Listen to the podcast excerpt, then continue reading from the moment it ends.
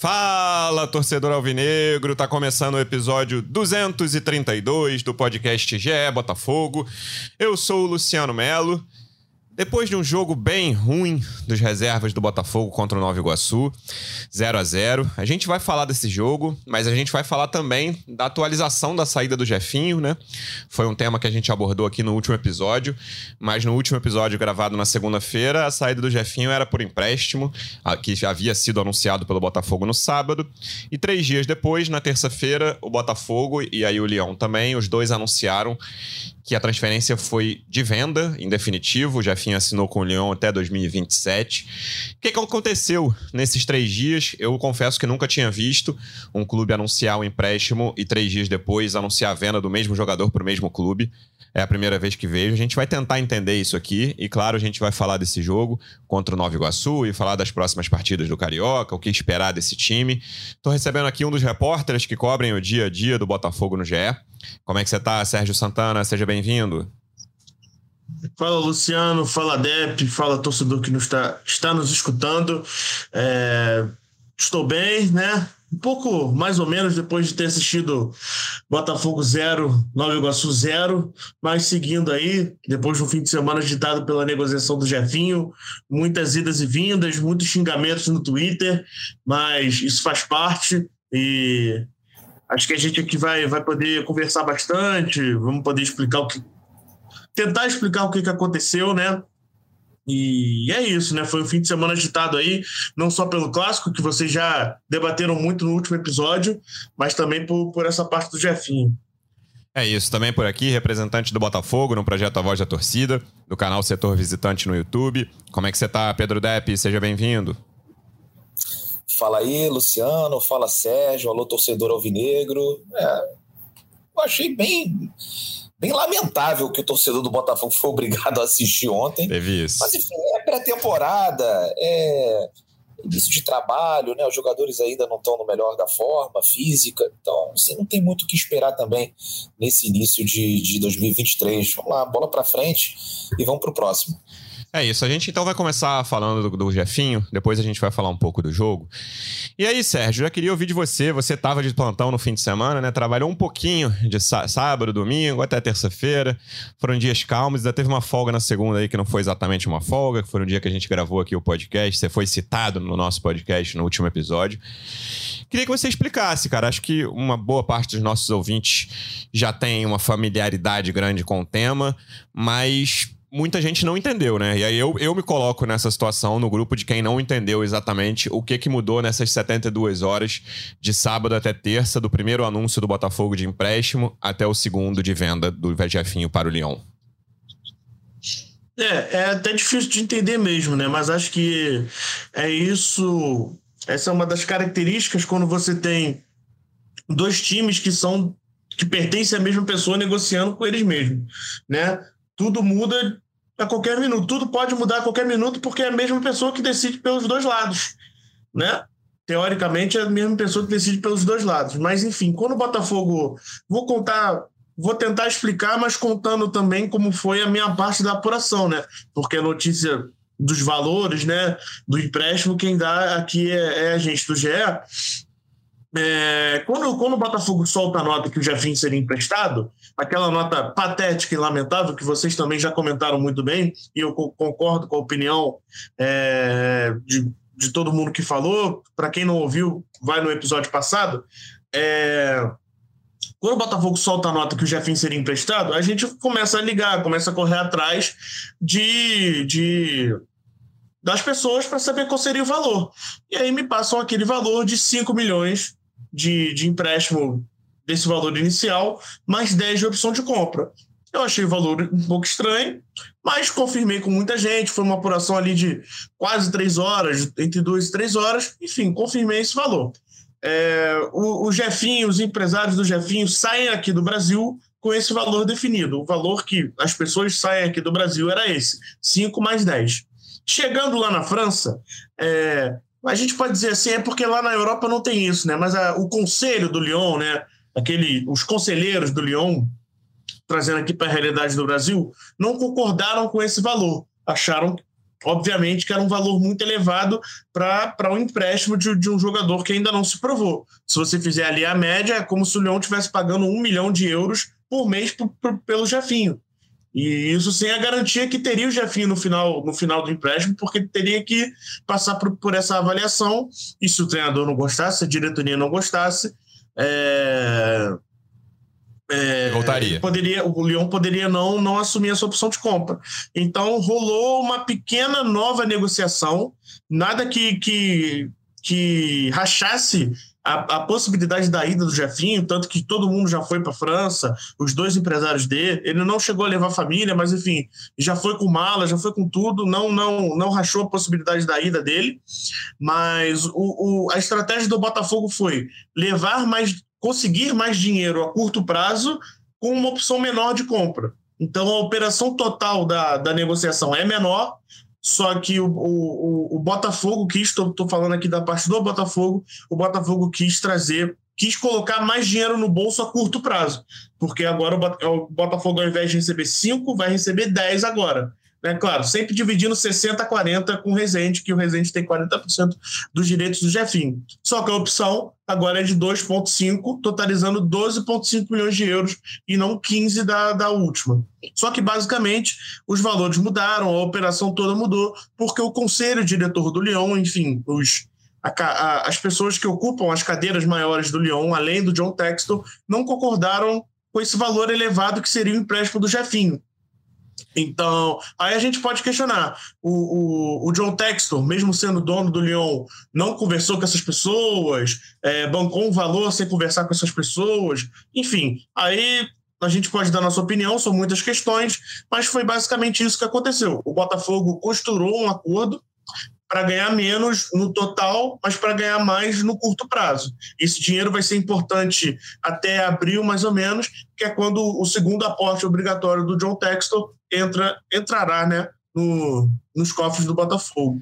O Basicamente. Que... A primeira coisa que eu penso quando eu ouço esse relato do Sérgio Depp é sobre uma espécie de moderação que existe no Lyon, um poder moderador, digamos assim, ao, às ideias do Textor. Porque o que está claro para mim, agora a gente levantou várias hipóteses aqui no último episódio, né, que ninguém tinha certeza do que se tratava, e eu lembro que eu citei que uma das possibilidades era de ter sido uma compra que estava sendo escondida, não é a palavra, mas enfim, é, informada como empréstimo por causa de fair play financeiro e para tentar prejudicar o Rezende, que tinha 40% do, dos direitos do Jefinho. Mas com esse relato do Sérgio, o que me vem à cabeça é Alguém no Botafogo hoje, em 2023, a gente está gravando no dia 2 de fevereiro de 2023, tem força para parar uma ideia do Textor que claramente seria ruim, porque um empréstimo de 5 milhões de euros claramente seria ruim para o Lyon, né? Acho que todo mundo vai concordar com isso, que não, o, o Jefinho não é um jogador que vale 5 milhões de euros por um empréstimo de 5 meses. Isso aí eu acho que é unanimidade. O Lyon tem, e eu lembro até que na entrevista que o Textor deu para o PVC em junho do ano passado, e a gente até recuperou, a gente publicou no domingo no GE, essa frase do Textor para o PVC dizendo que o Botafogo seria prioridade, mesmo com a compra do Lyon, que foi quando surgiu a história do Textor comprar o Lyon, ainda nem tinha sido formalizada a compra. O Textor é uma aspa dele, uma frase dele para o PVC. Ele cita o Jean-Michel Aulá. Ele fala: a, é, o clube tem sido conduzido pelo mesmo presidente nos últimos 20 anos. O Jean-Michel Aulá ele continuará sendo presidente e CEO. Esse cara é, uma, é um, um dirigente lendário do Lyon, porque foi quem comandou o Lyon naqueles títulos todos do início do século, quando o Juninho Pernambucano jogava lá o Lyon era um time mediano da França que se tornou hegemônico ali na primeira década desse século. Ele já era o presidente. Então, ele é um cara que tem muita força dentro do Lyon, ainda que ele não seja o dono, nunca foi o dono. Então, hoje, eu, penso, eu ouvindo o que o Sérgio está falando, eu penso, cara, será que o Botafogo teria alguém com força suficiente hoje para parar uma ideia ruim do Textor? A minha impressão é que a resposta a essa pergunta é não. Só a torcida. Eu acho que a torcida ainda tem uma força. É, acho que essa revolta que acabou acontecendo nas redes sociais é, pode ter contribuído um pouco para o negócio ter mudado, né? De sair do empréstimo para uma venda. porque dentro do Botafogo acho que não, não tem né, nenhum tipo de. O Botafogo ainda tem 10% né, do, do, do, futebol, mas acho que o Texas faz o que ele bem entender ali. E nesse caso específico ainda tem um agravante, né, que é assim, no mínimo um conflito de interesses, que o presidente do Botafogo tem ligação com o Rezende e também tem uma cadeira no Conselho do Lyon.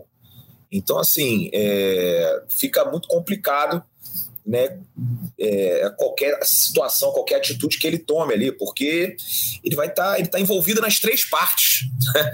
então, é, na parte do Lyon, indiretamente, na parte, perdão, na parte do, do Rezende, indiretamente. Sim. Eu acho que no Botafogo não tem ninguém com poder para brecar é, qualquer tipo de negociação ou de ideia que o John Texel tiver e quiser botar em prática no Botafogo, né? Mas é uma coisa que a gente já sabia. É, agora, surpreende essa condução do, do, da negociação, assim, que ele é digna de trapalhões, né? Ou então, para o pessoal que não pegou os trapalhões, é digno de porta dos fundos. É uma coisa, assim, pavorosa do início ao fim. É muito confuso. Acho que houve ali uma quebra de confiança do, do, do parte do John Texel com a torcida, porque tem muita gente que ainda não engoliu porque são várias versões. Né? A primeira nota, ela é realmente, como o Sérgio falou, assim, é patético, um negócio assim que não dá para entender. E assim, aí quando eu falo e culpo muito a comunicação, eu não estou nem falando diretamente dos assessores, da galera que trabalha lá e tal, assim, porque isso aí vem de cima. Claro. Né? Isso, isso daí é, é Tyro, é John Texon, não sei quem que mandou redigir aquele, aquela aberração, mas com certeza partiu de cima o assessor só cumpre o papel dele, vai lá e faz o trabalho dele e, e publicou aquela nota, né? E o torcedor ficou muito revoltado, porque a nota, ela além de, de, de mostrar para o torcedor que o negócio era ruim, ela colocava o Botafogo ainda numa condição de clube satélite do Lyon. Aí depois, no dia seguinte, saiu a, a apuração do Sérgio, né, que eu também me espantei com os valores, a gente comentou aqui, tentou, ficou, e a gente ficou tentando também é, entender Isso. qual seria o sentido do Lyon, né? De repente poderia driblar o, o fair play financeiro, ou alguma coisa ali com o Rezende também, mas aí depois a, a, gente ficou sabendo que mesmo com o empréstimo, o Botafogo era obrigado a, a enviar 40% para o Rezende. E aí no dia seguinte vem essa notícia, né, que acho que o, o negócio nem é tão ruim, né? Nem é tão ruim. 10 milhões, quando a gente estava aqui no último podcast, a gente estava falando em valor do Jefinho, quanto? 10, 8 milhões? 10 milhões ali.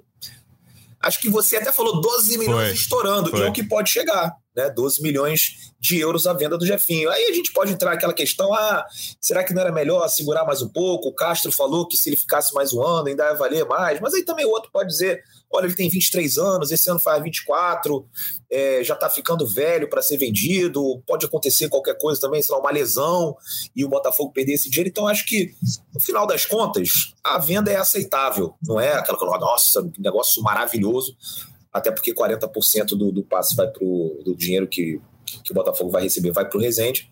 Mas foi uma negociação aceitável, a maior da história do Botafogo Agora, a condução e principalmente a comunicação, olha, meu Deus do céu, hein? É, deixou muito a desejar. Todo o processo foi muito ruim e um pouco traumático, eu diria, até para o torcedor do Botafogo, que perdeu um pouquinho da confiança que tinha no, no John Texton. É, eu acredito. Eu, sinceramente, não achei a venda ruim, não, cara. Assim, é um moleque de 23 anos que não fez base, nunca jogou base, nunca apareceu em nenhum torneio de base. Começou a jogar bola profissionalmente ali para os 18, para 19 anos. Só que muitos torcedores contestam a venda, né? Ah, poderia ser maior, ah, é clube satélite, justamente pela forma como o clube se comunicou. É. Então, se o Botafogo comunica esses valores de primeira, na primeira nota, eu acho que todo mundo estaria, não feliz, mas não, não teria ninguém reclamando. Então. E tem uma outra coisa. Que... E tem uma outra coisa, Sérgio, que eu concordo contigo, é, é, é a venda achei aceitável e justa para os valores. E assim, o Botafogo tem que vender jogador. Né? Todo mundo Sim. vende. A gente não tem problema nenhum se o Jefinho for vendido pro Lyon e no final do ano o Sapata for vendido pro Lyon. Agora, tem que ser vendido e tem que ser vendido por um valor justo, um valor de mercado, que eu acho que foi mais ou menos aí o que aconteceu nessa saída do Jefinho. Agora, aquele valor inicial, ele traumatizou o torcedor do Botafogo.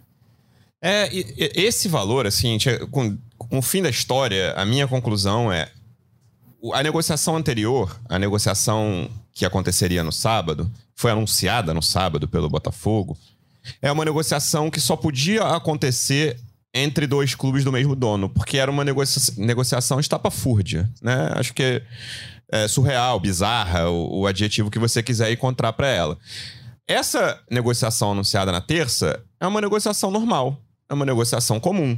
Um jogador que foi uma das revelações do brasileiro do ano passado, ainda com essas várias ressalvas que o Sérgio falou, não é tão novo assim mais que para o mercado europeu, né? Hoje o mercado europeu vem cada vez mais buscar 18, 19 anos aqui e não é um cara que tinha badalação na base, de seleção de base, coisas assim.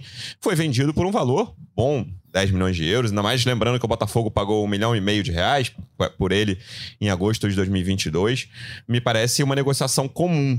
Agora, o que tinha sido anunciado no sábado, Sérgio, só podia acontecer, na minha visão, entre dois clubes do mesmo dono, e foi isso que causou tanta estranheza, tanto do lado de cá, como, como diria o saudoso Luciano do Vale, lá de cá e lá de lá, né? Tanto no Botafogo quanto no Lyon, porque você deixou claro aí que os caras do Lyon não curtiram a ideia do Textor também. É, isso aí, eu concordo contigo, tanto que foi, como eu falei no, no começo, né? Era o John Textor negociando com ele mesmo.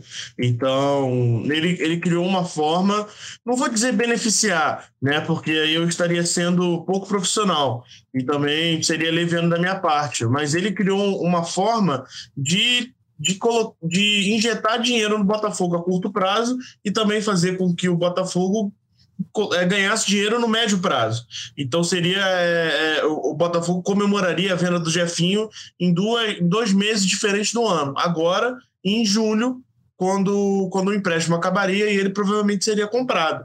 Então, o, o conselho do Lyon, que o, o Jean-Michel Aula, que, como vocês mesmos falaram, é, é um, um, mestre em negociações, o Lyon é um dos, melhor, um dos times que melhor vende jogadores do, no mundo, o cara olhou aquilo, ele deve ter analisado por menos de cinco minutos e falou, cara, isso não existe. É, é isso, foi. Ele, deve ter sido uma análise bem rápida, né? ah, ele, e ele travou. Então, assim, e aí eles chegaram numa, numa conclusão que, que era justa. E aí, nessa brincadeira, o Botafogo acabou deixando de ganhar dinheiro, porque era 15 milhões e ficou por 12,5. Mas, no fim das contas, no final das contas, eu achei uma venda justa, por todo, todo, todo esse contexto que envolve o, o Jefinho. É, o que me pareceu, Depp, e aí, por a gente fechar esse tema Jefinho e entrar um pouco no jogo, é. Um, mais uma vez, não é a primeira nem a segunda que a gente fala sobre isso aqui no podcast, que o Botafogo de hoje é muito melhor do que o Botafogo de um ano e pouco atrás. O Botafogo, no fim de 2021, era um clube com extrema dificuldade para sobreviver cada mês ali. Concordo com o que o Rafa Barros falou no último episódio, que não é caso do Botafogo fechar as portas. Nunca, o Botafogo não vai fechar, mas o Botafogo podia se tornar um clube, enfim, de jogar segunda divisão toda hora. E hoje não é o caso para acontecer. Não é, não é o caso, né? Mas a questão de comunicação, e isso me surpreende, assim, porque o Textor, quando chegou me pareceu um cara com ideias muito claras de comunicação, sabe? Porque é, é um cara que vem do, do mercado de cinema, né? De, de efeitos visuais, efeitos especiais. Tinha ganhou prêmios sobre isso. E as primeiras entrevistas dele, a, a, maior, a primeira entrevista que ele deu aqui no Brasil foi pra gente, do GE, quando ele veio pela primeira vez ali no Nonier. Ele falou muito sobre isso, sobre comunicação. Lembro que ele dava o exemplo do Manchester United como um gigante meio adormecido pela quantidade de torcedores que tem na Ásia.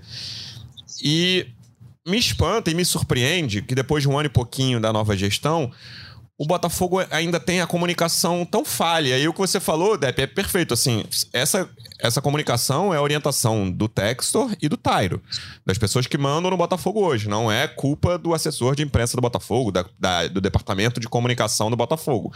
Essa questão vem do topo e vai se irradiando porque as pessoas que estão embaixo cumprem ordens. Exato, as pessoas ali estão para cumprir ordens e a gente fica com, com esse problema, né? Essa, essa falha que acaba atrapalhando muito, né? Eu coloco, a, além da comunicação, a falta de, de, de, transparência também, né? Em algumas, algumas situações, por exemplo, ontem, ou anteontem, agora já não me recordo, o Romildo foi pro Molenbeek. E, e, o Romildo é um atleta que tem contrato com o Botafogo até o final do ano. E assim, vocês podem até contestar, achar que não é um bom jogador e tal, mas assim, ele tem valor de mercado. Ele fez algumas partidas interessantes na Série B e na Série A. Teve um jogo que a gente venceu lá em Goiânia, 1x0 gol do Romildo, Del Piage. Né? Então, assim, ele vai para o Molenbeek, mas e aí? Né? Assim, o que que, o que que o Botafogo vai ganhar? Mantém uma porcentagem do passe, né? Ou, ou rescindiu e agora ele é 100% do Molenbeek? São coisas que acho que a gente deveria saber. Ontem, aliás, foi anteontem também, né? Foi no dia de fechamento da janela. O Benfica, quando vendeu o Enzo Pérez para o Chelsea, ele publicou um comunicado explicando absolutamente tudo que estava envolvido naquela negociação. Isso. O Assad do Benfica vendeu Enzo Pérez por 120 Enzo milhões Fernandes. de euros. Desses 120 milhões de euros, é, 25% vão para o River Plate, é, 6%, 5% é retido para uhum. o clube formador, e tem não sei o que, mais 3% aqui para os intermediários, para os empresários participarem dessa negociação. Então estava tudo ali muito definido. Por que, que o Botafogo não pode fazer do mesmo jeito? Né? Acho que deveria ser mais honesto, transparente possível com o seu torcedor para a gente ter uma ideia, porque depois fica difícil. Né, o cara chegava lá, o Botafogo pô, precisa de sócio, o Botafogo precisa é, de, o estádio está cheio todos os jogos e tal. Mas, pô, tem que ter uma contrapartida também, o torcedor tem que se sentir confiante, né, o torcedor tem que acreditar. Né, você não pode é, deixar margem para o torcedor acreditar que, que as coisas não estão indo bem. E, pelo, e assim, tenho certeza que as coisas estão indo bem. Né? Eu confio no projeto, confio. Acho o John Texon um cara bem intencionado. Né? E até faço questão, toda crítica que eu faço ao, ao John Texon, eu faço 10 elogios logo em sequência, para as pessoas acharem que eu não gosto do John Texon, ou que eu acho que, que, que o Botafogo é, tá mal nas mãos dele. Não, pelo contrário, agora, tem algumas críticas que a gente tem que fazer né? Por exemplo, essa da comunicação, da falta de transparência, e o torcedor do Botafogo, né, é que é só um pouquinho, né? Não está nem pedindo muita coisa para a gente apoiar, para a gente comprar esse barulho. Eu acho que tem que dar as garantias mínimas. E essa questão, é, com certeza, é, passa por ele, passa pelo Tairo. E acho também é, uma coisa que pode atrapalhar é, essa comunicação, essa, essa troca entre a torcida e, e, o, e, o, clube, acho que o Botafogo não tem um CEO experiente, né? E assim, quem tá dentro do Botafogo já sabe disso. É, o Tairo mesmo, na última live lá no Fogão Net, ele falou que estava liderando a procura por um, por um CEO. Né? E se fosse um cara do futebol, um cara com mais tempo aí de trabalho, um cara. E poderia de repente mudar um pouco, né? Eu acho que falta um pouco de experiência para quem está no Botafogo. O John Textor, ele já tinha o Crystal Palace, mas ele não era o cara do Crystal Palace e ainda não é hoje Isso. também, né? É, é, então assim é tudo novo para o John e é tudo novo para o Tyro. O Tyro era, até o John Texon falava, assim, eram dois garotos que procuraram o Texon no LinkedIn, né? Uns caras que tinham uma visão de negócio assim muito boa e tal, e eles vieram comprar, o Texon veio e comprou o Botafogo, né? Mas assim, qual é a experiência do Tyro no futebol?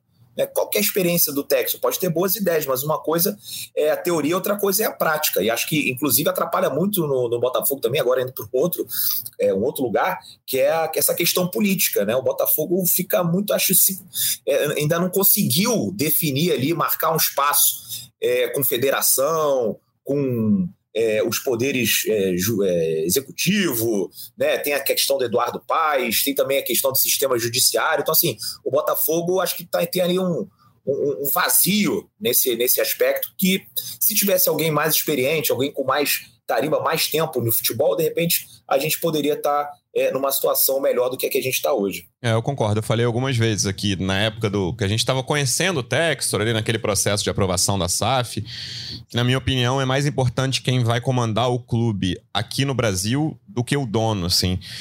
E o Texor é um cara que até contradiz isso porque ele é muito presente, ele gosta muito de aparecer, como a gente já falou várias vezes aqui. Mas se você olhar outras SAFs, assim, a do Vasco mesmo, os caras da Série E, eu não tô dizendo que é melhor ou pior, tá? É, é diferente. Os caras da 777 pouco aparecem. O Ronaldo pouco aparece na gestão, é porque ele, assim, né? Ele é muito ouvido porque ele é o Ronaldo.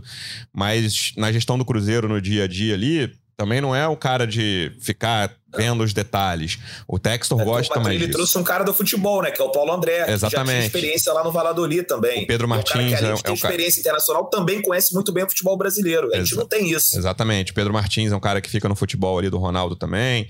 O... Então, o, o... para mim, o Cruzeiro até desses três é o que tem uma estrutura de gestão melhor. Assim, posso estar sendo injusto, não conheço os meandros dos três, mas acredito que o Cruzeiro é quem tem uma gestão melhor do dia a dia. Não tô, não tô falando do dono, não. E me parece falho também. Hoje, também, um ano depois, eu concordo contigo nesse diagnóstico de que essas pessoas precisam ser mais experientes. As pessoas que comandam o dia a dia do Botafogo, que o Textor não vai comandar dia a dia de clube nenhum dele, essas pessoas precisam ter mais experiência. E aí a gente vai passar para outra dessas pessoas que estão no topo da cadeia aqui, Sérgio, que é o Mazuco e o departamento de futebol, nessa busca Agora também por um ponta esquerda, né? A gente citou isso aqui no último episódio. Ponta esquerda entra na lista, talvez entre até no topo da lista direto ali, não estava na lista, de necessidade de reforços e a janela fechou, né? A janela na Europa, deixando isso claro. Textor falou uma, uma coisa que eu, da qual eu discordo, de buscar reforços depois do encerramento da janela europeia me parece, o Depp até lembrou muito bem isso, outras pessoas falaram em, em outros lugares, mas aqui no, no podcast quem, falou, quem lembrou foi o Depp, que isso só tem explicação ou justificativa se o Botafogo se voltar mais para o mercado sul-americano, né? Porque os clubes sul-americanos não podem vender para clubes europeus agora que a janela está fechada. O que, que você imagina de urgência para esses reforços? Você imagina a gente chegando, sei lá, nos próximos 15 dias ou mais para o fim do Carioca mesmo, quando for começar o brasileiro? É, o, ponto esquerdo virou a, a prioridade máxima, achar esse substituto do, do Jefinho. E o resto das posições é o que a gente já tinha comentado aqui. Com ponta direita, né? Porque eles consideram que, que também ficou importante. o lateral direito, que também é, é, é, prioridade. Então a gente pode dizer que essas três posições são as que arrancam os cabelos da, da diretoria do Botafogo. E aí o resto seria para compor elenco, que seria o, o atacante reserva e um lateral esquerdo reserva ali para ajudar caso alguém se machuque, enfim. E o, o, o Depp acertou, o Depp está tá indo bem nesses palpites dele.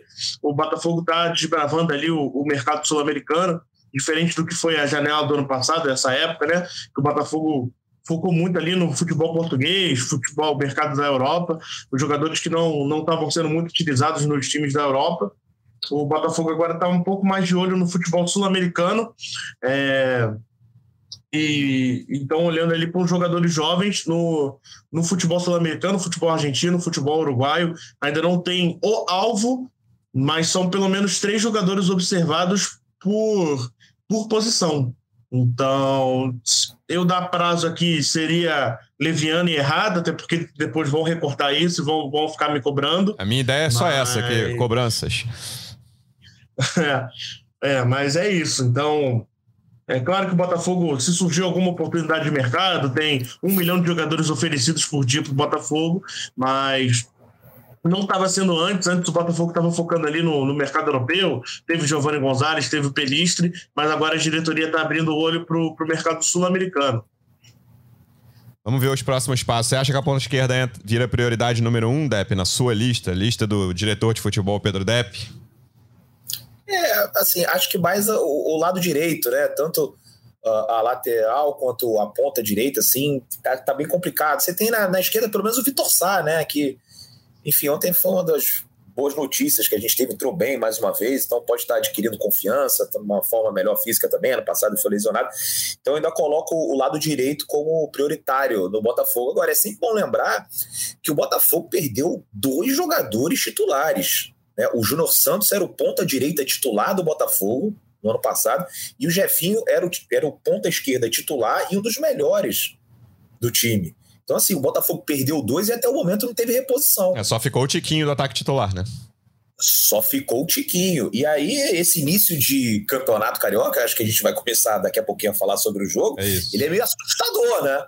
Porque, principalmente, o que acontece ali com o Luiz Henrique. Era Ontem, Meu Deus, assim, parece que não tem condição nenhuma de, de entrar em campo, né? Não, não, não tá nem, né? É só, só jogou, se bobear, só foi relacionado porque o, o Castro poupou né, o, o, time titular praticamente inteiro, né? Só jogou ali o Patrick de Paula. Mas, assim, tá sendo assustador. E o Botafogo tem que ir atrás. Ó, oh, John Texor, quer recuperar é, um pouco da confiança do torcedor? Contrate dois bons jogadores para o lugar do Jefinho e do Júnior Santos. Ah, o Júnior Santos, vocês reclamavam do Júnior Santos, achava que não era demais. Não importa. Era um jogador titular do Botafogo. Perdeu o titular do Botafogo, tem que repor a altura. E outra, o Textor falou maravilhas do Júnior Santos na live do Fogão Net. Então, era um pois cara é. muito considerado. Fortaleza. Muito, é, muito considerado é, por quem. milhões, né? Isso aí, muito considerado por quem manda no Botafogo. Então, que chegue outro jogador que seja nesse nível de muito considerado por quem manda no Botafogo. E agora precisa chegar dois pro ataque e um pra lateral. E aí, o primeiro tópico do jogo de ontem, 0 a 0 com o Nova Iguaçu, era exatamente esse que o Depp abordou, Sérgio. Porque a gente pensando em, lateral, em ponta esquerda, o, o Depp falou: ah, tem o Vitor Sá. Cara, é quase louco isso. Eu não tô tirando a razão do Depp, não. Ele tá certo. Porque sem o Jefinho, quem entra? Pô, é o cara que saiu como revelação, né? Que voltou pro Botafogo depois de uma disputa com o Flamengo ali, chegou badalado. E, cara, o Luiz Henrique não consegue render, assim, física e tecnicamente muito abaixo. Ontem ele, lembrando que ele entrou no lugar do Carlos Alberto, ainda no primeiro tempo, se machucou e saiu no segundo tempo, porque assim, era o pior em campo de um jogo muito ruim do time, assim, e não é a primeira vez, assim. Todos os últimos jogos dele nessa temporada, ele não conseguiu jogar bem desde que voltou ainda, é muito estranho, assim, é, não, não sei nem se estranha a palavra, mas é decepcionante até agora a passagem do Luiz Henrique pelo Botafogo desde a volta dele, desde o empréstimo lá com o Olympique de Marseille. É, ontem ele jogou 37 minutos e assim, é meio humilhante, né? O jogador entrar no primeiro tempo, entrar e sair, né? É, é humilhante para o jogador. E assim, não dá para dizer que o Luiz Castro errou em tirar o Luiz Henrique, porque ele era o pior em campo. O time melhorou depois que o Luiz Henrique saiu, muito porque o Vitor Sá entrou muito bem. Mas eu acho que qualquer jogador que fizesse o um mínimo ali já seria melhor que o Luiz Henrique. O Luiz Henrique ontem não chutou, não driblou, não desarmou e só, e só deu cinco passes. Foram cinco passes para trás. É, a página Fogo Stats, que é, é muito boa, está sempre ali no, no, Twitter, destacou que o, que o Segovia, claro que o Segovia jogou 90 minutos, mas a gente está falando de um zagueiro, teve mais ações no campo ofensivo, né? Tocou mais a bola, tentou cruzar mais, chutou mais do que o Luiz Henrique, que é o ponto esquerda. Então, cara, isso diz muito sobre a, a falta de, de. Não posso dizer ambição, que seria leviano, mas assim, a falta de tentativa dele. Foi uma atuação muito ruim em todos os aspectos. E assim, hoje, se você chegar para o torcedor, eu acho que o Vitor Sá seria o titular absoluto. Mas aí você pergunta, ah, cara, o Vitor Sá tem que sair do jogo. Quem você colocaria? Eu acho que seria unanimidade que todo mundo é, responderia Carlos Alberto. Sim.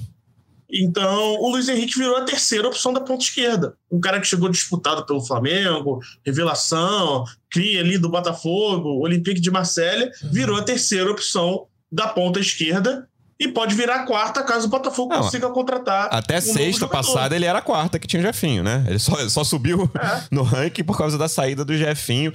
E o que me chama mais atenção, Depp, é. A questão. Não sei se me chama mais atenção, vai, mas me chama tanta atenção quanto a questão técnica dele, é a questão física, cara.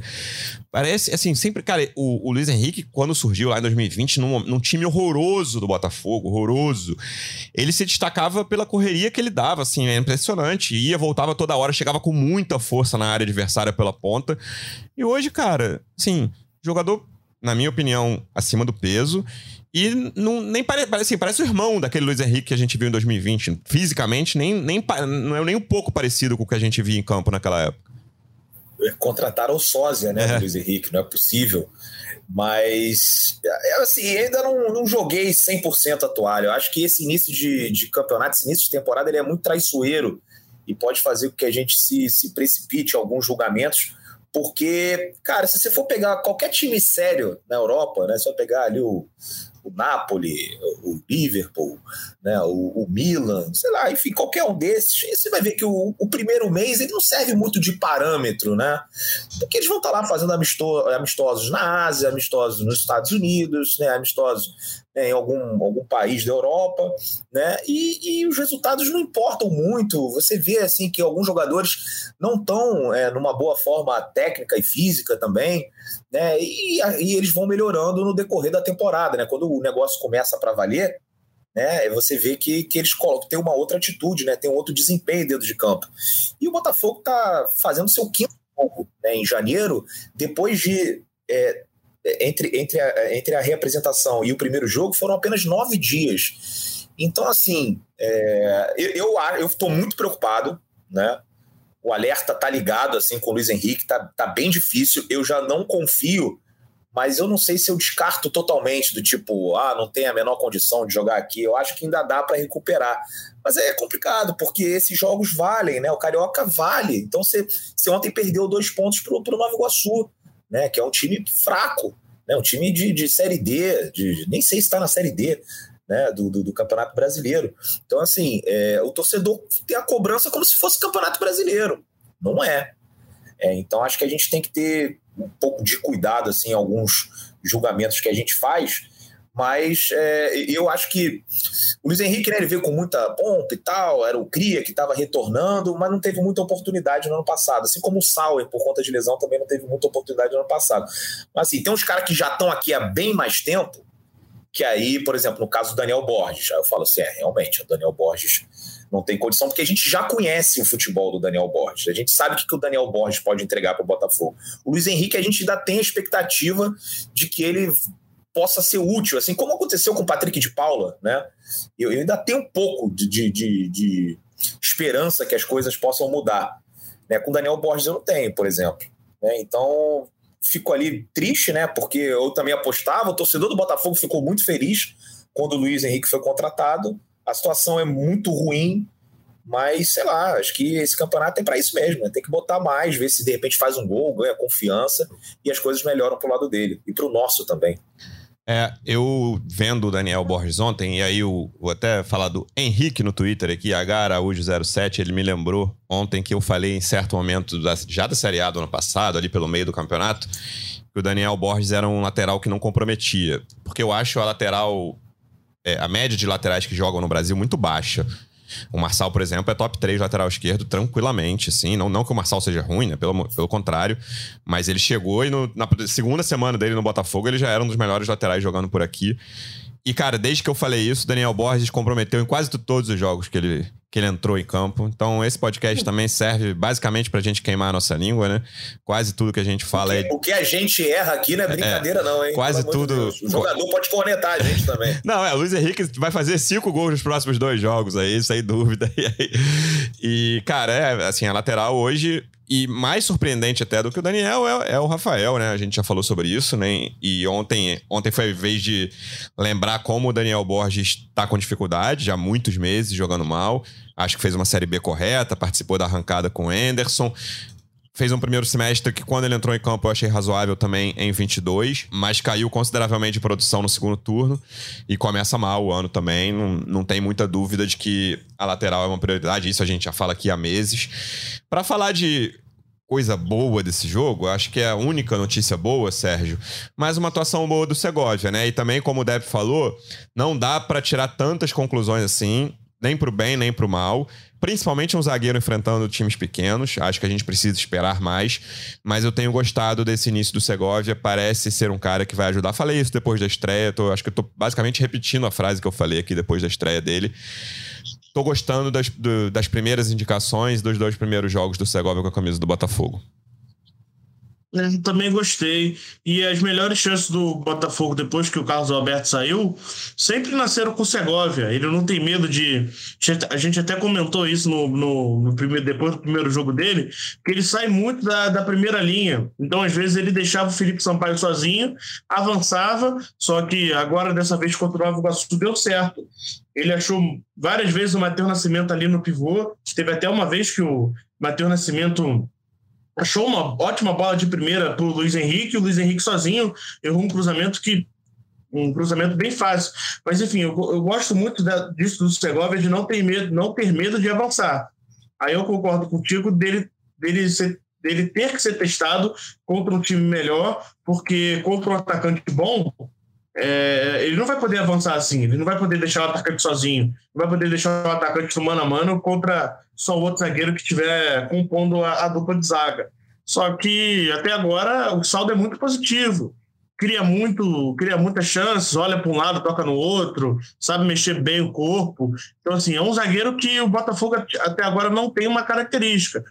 O, o, o Cuesta sai jogando relativamente bem, mas não tão quanto o Segovia. Eu acho que o Segovia domina essa parte do controle de bola. Então, até agora o saldo é muito positivo, mas tem que ser testado num, num cenário maior. Eu acho que a torcida do Botafogo já conhece o Cuesta, o Cuesta não tem que se provar mais. Então, se realmente o clube está assim, em ritmo de pré-temporada, no próximo clássico eu colocaria o, o Segovia. Se está em pré-temporada, cara, testa o jogador que está se destacando.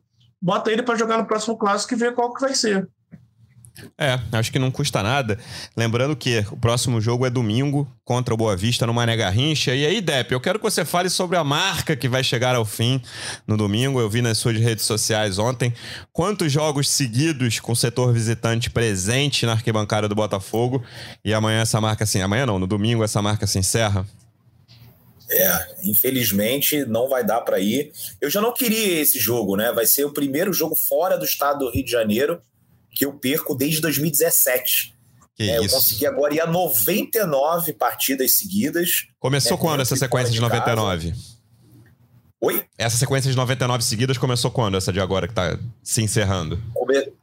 Começou com o, aqui com a voz da torcida. Foi aquele Vila Nova. Estreia na Série B. Botafogo, estreia do uhum. Botafogo na, na Série B, porque tava com pandemia, né? Então, assim, teve um período do, de, de 2021, ali, bem no início, que estava tendo muitos casos e tal. Eu, eu, eu não fui aos Jogos do Carioca, né? Tava ali com, com um pouco com medo de pegar Covid, uhum. né? E aí depois eu, eu tomo a vacina e, e começo a viajar, né? Voltar a viajar. E foi esse jogo contra o Vila Nova, a gente empatou, acho que foi um a um. Né? E de lá para cá foram 99 jogos, né? Direito até amistoso em Londres. E infelizmente, né, esse, essa marca de 100 eu não vou conseguir alcançar, porque o centésimo jogo era para ter sido ontem. Né? Só que a Ferge adiou o jogo do, do Vasco, sem o menor sentido, né? Não teve sentido nenhum. Assim, o Vasco viajou e aí, ah, vamos, vamos adiar aquela partida. Pô, o que, que o Botafogo tem a ver com isso, né? E assim, eu não quero gastar dinheiro, eu não vou me esforçar para ir a jogo desse campeonato. Parece que, sabe, o, o Botafogo tá jogando esse campeonato só porque é obrigado. Assim, parece que a Ferge não, não nem queria convidar o Botafogo. Se pudesse, falar assim: ah, não chama esse cara, não, esse cara é meio chato, não gosta dele. Eu me sinto meio assim nesse campeonato. A arbitragem ontem pavorosa no jogo, é uma das coisas mais horríveis que eu já vi, vem sendo assim sistematicamente nesse campeonato. Então, assim, eu perdi é, aquela vontade de estar presente nas partidas do Carioca. Se fosse um outro jogo, com certeza eu iria. Eu teria condições agora de ir a esse também, mas eu não vou porque eu não quero. Tô nem aí para essa marca de 100. Fica meu protesto contra esse campeonato que eu cada vez gosto menos. Mas atenção, se ganhar eu vou ficar feliz. se ganhar lá no final, depois eu falo, pô, tu falou mal do campeonato. Pô, mas é melhor ganhar um campeonato que você odeia do que perder esse campeonato que você odeia também, né? Mas essa marca aí, vamos ver se a gente vai de novo. Né, se um dia eu consigo chegar ao 100. Foi a segunda vez que eu cheguei muito perto. A primeira vez eu foi em 2018, 2019, que eu fiz 94 seguidos, e agora 99. E Brasília, infelizmente, não vai rolar. Então vocês, pela primeira vez, né, vão assistir um vídeo meu gravado em casa no pós-jogo. Vai ser a primeira vez que eu não vou gravar no estádio. O Sérgio é, é, muito jovem, mas a minha geração é do Depp. Talvez tenha sido a última que viu o Carioca muito forte, né, Depp? A gente cresceu é. Com o Carioca sendo, não vou dizer que era mais importante que o brasileiro, que acho que até que em certo momento lá atrás chegou a ser, mas a nossa geração já não viu isso. A gente começa a acompanhar futebol ali no início da década de 90, mas era, a gente pegou pelo menos 10 anos de Carioca muito forte. Eu lembro do campeonato de 95, que era o Túlio, o Renato, o Romário. O Vasco tinha o Valdir ainda, mas num nível abaixo, claro. Mas era um campeonataço, assim. E Quantas vezes o Botafogo fez. O gol do Dimba já era um campeonato um pouquinho esvaziado ali no fim da década de 90, mas lembro perfeitamente da final. Grandes jogos ali entre todos os times. Três turnos aquele campeonato, uma bagunça. Exatamente, exatamente. Aquele jogo do calção que o Botafogo foi jogar em São Januário. Isso. Aí queriam que o Botafogo mudasse o calção, o jogo ficou uma hora, tiveram que atrasar o jogo uma hora até definir quem quer jogar com calção. É quando começa a perder um pouco, mas ainda recupera. Aquele fim de, da década de 90 teve jogo WO pra caramba, né? Aquele 98 que o Vasco ganhou o campeonato. Foi um campeonato cheio de problema também. Um WO com 171 pagantes, né? Isso, 171. Mas isso. esse campeonato agora, isso é uma pena, porque esse campeonato bem trabalhado tinha tudo para ser um dos melhores estaduais, porque o campeonato paulista é maneiro, cara. O campeonato paulista é um produto bom para você vender. O Campeonato Carioca também podia ser. Né? O Campeonato Carioca, pô, com o Flamengo tem o Gabriel Barbosa, tem o Arrascaeta, o Botafogo tem o Tiquinho Não. Soares, né? tem o Eduardo, tá machucado, enfim, tem o Marçal. O Fluminense tem o Cano, né, contratou o Keno, Na o semana- Vasco agora também, com o Pedro Raul e tal. Ah, perdeu o pênalti, mas assim, é bom jogador. De- Depois o do Vasco acabar gostando dele. Então, assim, tinha tudo para vender esse campeonato. Falou assim: olha só, a gente tem um produto muito maneiro. Semana passada, Os caras não o... estão preocupados com isso. Semana passada, ou retrasada, eu vi a entrevista do Rogério Senni no Bola da Vez da ESPN. E não- ele tava, enfim, falando de, de adversários do São Paulo e tal. E ele falou essa frase: se, se, se estiver errado, cobrem Rogério Senni, eu só tô passando. Que ele falou: "Pe- depois de muito tempo, os quatro cariocas vão fazer um bom campeonato brasileiro. Foi a frase dele. Se ele estiver errado, vocês cobrem o Rogério. E é isso. É uma pena que nesse ano, que os quatro times, pelo Vai menos. cair na sua conta É. daí, ó. Vão te Pelo cobrar. Ah, Pelo você me- que tá repassando. Pelo menos expectativa os quatro cariocas têm. E o Campeonato Carioca tá muito fraco. Ontem eu tava. Eu terminei de ver o jogo do Flamengo, vi o Botafogo mais cedo e o jogo do Flamengo. Dois jogos modorrentos. Assim, o Flamengo tinha uma expectativa de último jogo antes do Mundial. Foi um jogo modorrento pra caramba também, do Botafogo com as reservas. Quase todos os jogos têm sido assim no Campeonato Carioca. A gente espera que melhore pelo menos na reta final. E a gente vai voltar na segunda-feira para falar desse jogo contra o Boa Vista e de qualquer notícia. O Botafogo tem sido movimentado de notícias. Vamos falar de tudo o que acontecer no clube nos próximos dias. Na próxima O Botafogo segunda-feira. acabou de anunciar o gatito, né? A renovação. A renovação Enquanto- gatito. enquanto agora, a gente grava- Publicou no Twitter. É isso. Enquanto a gente grava, o Botafogo renovou com o Gatito. Queria agradecer mais uma vez a audiência, agradecer ao Sérgio. Obrigado mais uma vez pela presença e até a próxima. Valeu, Luciano. Valeu, Dep. Valeu a todo mundo que, que sintonizou. Obrigado aí e espero que todos tenham uma ótima semana. E obrigado. Depe, obrigado mais uma vez pela presença. Vai passar o fim de semana no Rio. Até a próxima. Valeu, Luciano. Valeu, Sérgio. Depois eu vou pedir uma ajuda para a torcida do Botafogo, para saber co- como é que eu faço para assistir o jogo, que eu não sei mais. né? Tanto tempo que eu não assisto o jogo em casa e agora cada televisão e YouTube tem direito, é uma loucura. Depois me diga como é que eu faço para ver Botafogo e Boa Vista aqui em casa. É isso. Tamo junto. Arroba setor visitante nas redes sociais. Procurem e aju- ajudem o Dep. Torcedor Alvinegro, obrigado mais uma vez pela audiência. Até a próxima. Um abraço. E o louco Abreu bateu! Gol!